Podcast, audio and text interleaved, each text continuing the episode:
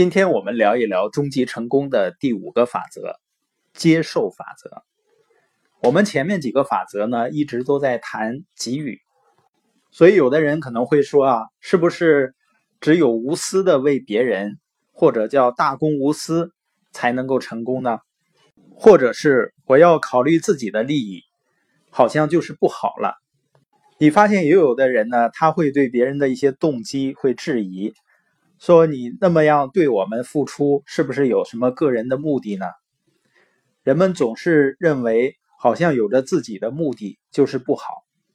这样想的人呢，他在信念系统里会有一种阻碍他的力量，阻碍他得到的力量。在这些人的想法里呢，付出要比接受更好。如果你是个好人，你就得去做事情，你就要付出。好人呢，付出而不想着接受。但是我们谁不想付出要得到回报呢？而且我们还希望多付出能够多有回报。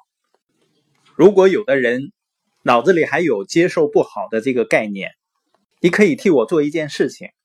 你现在呢，深深的吸一口气，然后呢，开始呼气，不要吸，继续呼气，一直呼气，一直往外呼。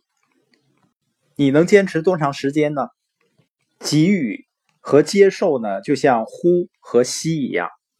我们说给予很重要，并不意味着接受就不重要。就像我们呼出二氧化碳是很重要的，但你不能永远只是呼气啊。如果医生跟你说舒张呢比收缩对心脏更好，那会怎样呢？你就一直舒张下去，永远不要收缩。你会尝试这么做吗？这听起来是很荒谬的，是吧？这也跟其他人一直塞给我们的那个教导也同样的荒谬。也就是说，给予并不比接受更好，只是给予而不接受是荒唐的。一个人避免接受，不仅愚蠢，而且还是一种傲慢。因为当人们给你一份礼物，谁给你权利去拒绝他呢？去否认别人给予的权利，所以呢，接受是给予的自然结果，它必须要回来，就像我们的心脏收缩之后呢，必然舒张一样。你发现就在现在啊，这个地球的每一个角落，所有的人类，包括动物，都在吸进氧气，呼出二氧化碳。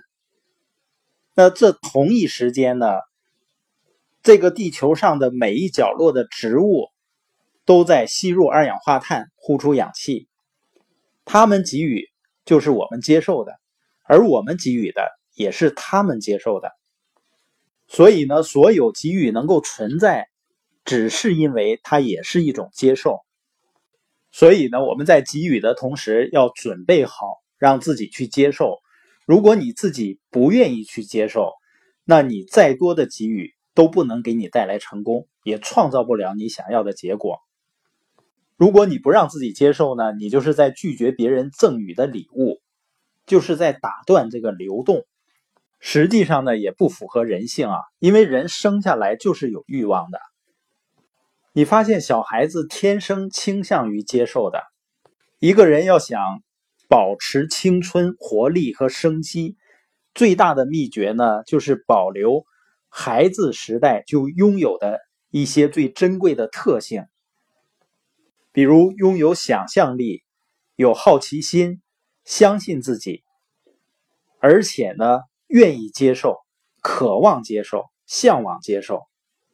可惜的是呢，长大以后，我们慢慢就把这些特性丢掉了。所以呢，得到和拥有成功的秘密就是给予，给予，再给予。而给予的秘密呢，就是让自己愿意接受。我相信呢，这一节对于一些朋友，比如说呢，认为给予、付出是高尚的，但是呢，我在付出的过程中有自己的回报，我心里就会觉得不好意思，就不能接受。对于这样的朋友呢，要反复的听这样的一个播音，相信呢，能帮我们打开我们的心结。本节播音呢，是谈到了接受法则，有效给予的关键。是一直愿意接受。